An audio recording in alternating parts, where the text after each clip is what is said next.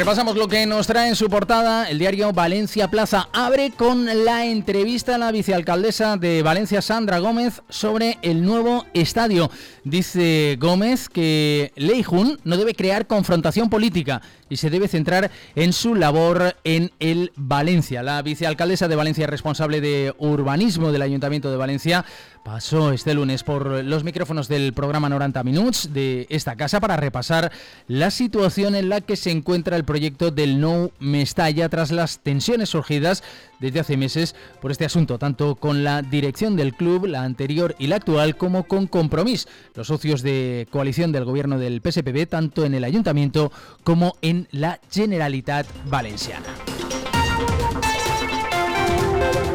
En la primera de Valencia Plaza, la silenciosa marcha de Nuria Oliver como comisionada para la inteligencia artificial. Renunció al puesto en abril, pero Presidencia de la Generalitat no lo ha hecho oficial. La ingeniera alicantina ha dejado de ser comisionada de la Presidencia de la Generalitat para la Estrategia Valenciana para la Inteligencia Artificial y especialmente para la coordinación de la inteligencia de datos ante la epidemia por la infección de COVID-19 en la comunidad valenciana. Aunque no existe comunicación o resolución oficial, la propia Oliver ha confirmado a Plaza que presentó su renuncia a este puesto de nombre tan extenso el pasado mes de abril de 2022, después de que los casos de COVID dejaran de contabilizarse de manera individual y solo se estableciera el conteo para mayores de 65 años.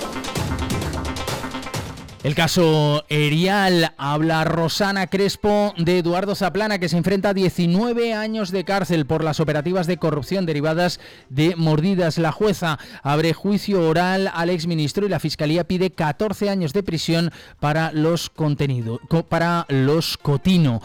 Eduardo Zaplana se va a sentar en el banquillo junto a otras 14 personas y 5 sociedades. La titular del juzgado de instrucción número 8 de Valencia, encargada del caso Erial, ha abierto juicio oral al exministro, a su círculo más estrecho de colaboradores y a la familia Cotino, pasados siete años del inicio de la investigación y más de cuatro de las primeras detenciones. La magistrada apunta a los delitos de organización criminal, blanqueo de capitales, cohecho, falsedad en documento oficial y mercantil y prevaricación administrativa. La resolución de la jueza llega sin que la audiencia provincial haya resuelto todavía los recursos de los investigados contra el llamado auto de procedimiento abreviado, aquel que pone fin a la instrucción y que supone el paso previo a la apertura de juicio. El pronunciamiento de la audiencia resulta relevante porque en él ha de ratificar o no la decisión del juzgado y la validez de las pruebas que sustentan las indagaciones, entre ellas los audios, los testimonios o los famosos papeles del sirio que dieron origen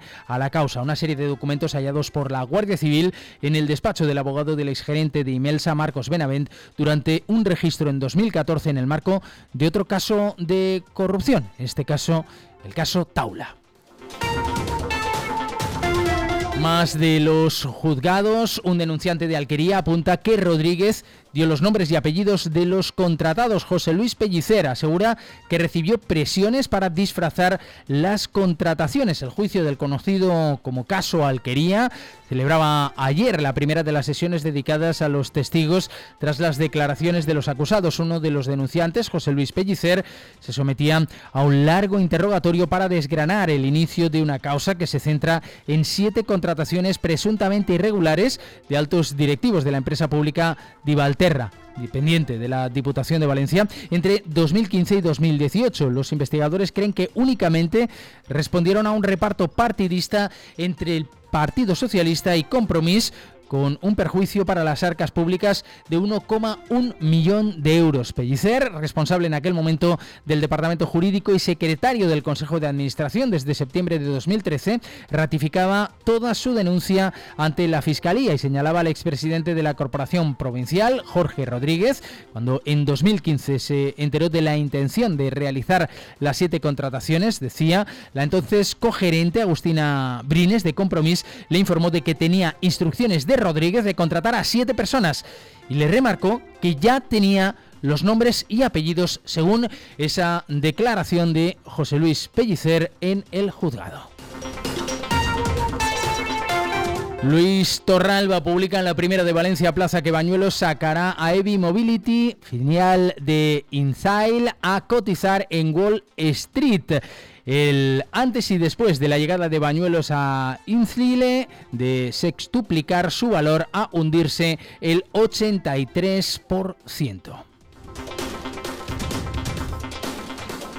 La CEF y UEPAL ponen en marcha por separado sus iniciativas para mejorar los presupuestos generales del Estado para Alicante. La patronal autonómica suma a INECA y la Cámara, la unidad empresarial que viene reclamando el presidente de la CEF en Alicante, Joaquín Pérez, en las últimas semanas para defender el peso de la provincia en los foros nacionales, va a tener que esperar ni con el varapalo que ha supuesto la presentación de los presupuestos generales del Estado de 2023, que reducen la mínima expresión la inversión del gobierno en la quinta provincia de España por población y la aportación del PIB, se han marcado, se han aparcado las eh, diferencias que sellaron hace un mes con la rajada del presidente de UEPAL, Juanjo Sellés, a su vez vicepresidente de CEF en Alicante. Es una noticia de David Martínez.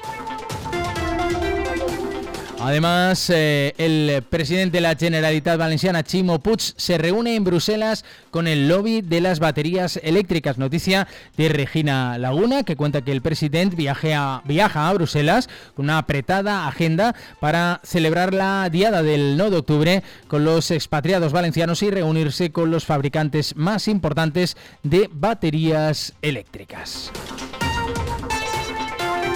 Fullana añade un picante a las primarias de compromiso que escuece a iniciativa. El dirigente de MES se postula como cabeza de lista por Alicante. También feudo de Aitana Más. Noticia de Chimo Aguar, el diputado provincial de compromiso en la Diputación de Alicante, Gerard Fullana, anunció el domingo que se postulaba para encabezar la lista al Scorch por la circunscripción de Alicante. El dirigente de MES, antes el blog, la pata mayoritaria de la coalición valencianista, mostraba así su disposición para presentarse a las primarias y convertirse en el cabeza de lista por esta demarcación. Preguntaremos por este asunto a Vicente Marsá, que nos visita hoy a partir de las ocho y media. Cuenta Héctor González que Ciudadanos ratifica como candidatos a cuatro de sus seis alcaldes con dudas sobre los otros dos. Cuatro de los seis alcaldes de Ciudadanos en la provincia de Valencia van a repetir, salvo imprevistos personales, como cabezas de candidatura en sus respectivos municipios. Lo aprobó así el Comité Ejecutivo Autonómico en su última reunión a propuesta de sus comités locales. Sobre los otros existen más dudas de su continuidad y de momento no se ha pronunciado tampoco sobre el que fue séptimo hasta junio. Ciudadanos y en particular su coordinador provincial Fernando Giner ha puesto especial interés en las últimas semanas en agilizar las nominaciones de candidatos y en animar a las agrupaciones locales a avanzar el paso de proponerlos. De hecho, fue el propio Giner el primero en dar el paso al frente a anunciar su predisposición a ser alcaldable en la capital autonómica por tercera vez en 2023. Más titulares de la primera de Valencia Plaza, en Cultur Plaza, los mil agentes culturales prometidos por Consellería no van a llegar este 2022. El programa estaba presupuestado en 5 millones de euros. Carlos Garza nos habla de la consagración del recreo, la Feria del Libro de Arte en el IBAM.